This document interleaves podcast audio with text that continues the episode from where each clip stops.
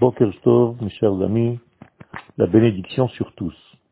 Yaakov a quatre femmes, deux femmes essentielles et deux femmes secondaires.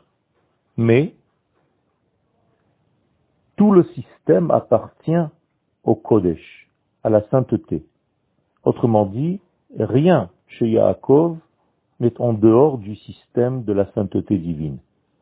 Et les mamans et les enfants issus de ces mamans, tout le monde appartient à ce groupe de Kodesh.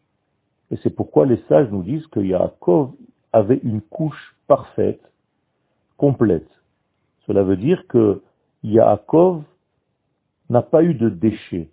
Tout ce qui est sorti de lui était en réalité extrêmement important et faisant partie du processus qui allait faire apparaître la nation d'Israël dans sa totalité.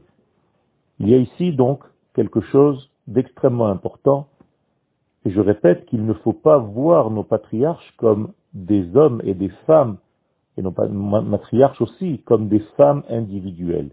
Il s'agit là en réalité des matrices qui vont former la nation d'Israël tout entière, qui a un rôle à jouer dans l'histoire humaine, celui de révéler les valeurs du ciel dans notre monde. Autrement dit, il faut se référer à nos pères et à nos mères comme étant des formules qui vont donner naissance au peuple d'Israël dans l'avenir.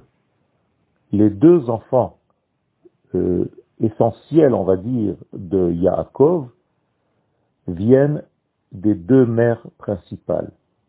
L'un de Léa, et il s'appelle Yehuda, l'autre de Rachel, et il s'appelle Yosef.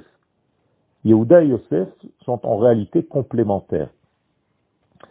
Dans le nom de Yehuda est inscrit le nom de Dieu, le tétragramme, avec un rajout de la lettre Dalet qui correspond aux quatre points cardinaux. Il y a ici donc une union entre l'esprit et la matière.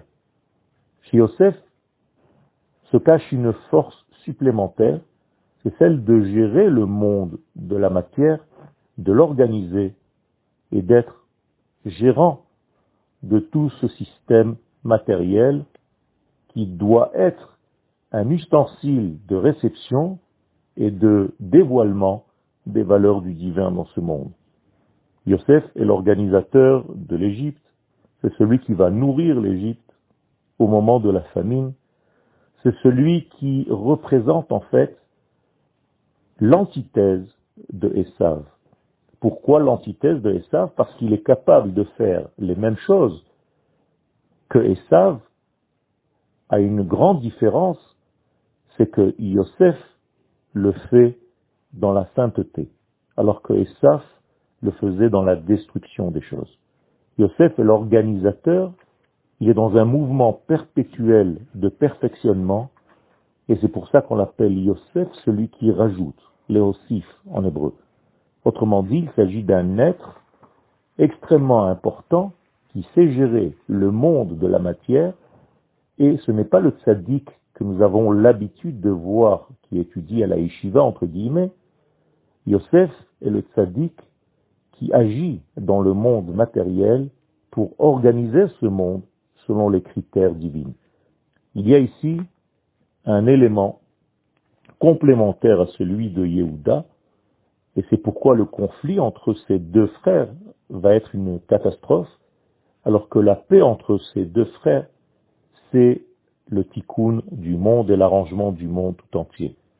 Il faut faire très attention, même dans nos vies, toujours de faire la paix entre la partie qui représente Yehuda en nous et la partie qui représente Yosef à l'intérieur de nous-mêmes ces deux frères sont en réalité deux forces qui font le lien entre le ciel et la terre pour la bénédiction de l'humanité tout entière et des valeurs du ciel qui arrivent à se manifester et à se révéler dans notre monde matériel.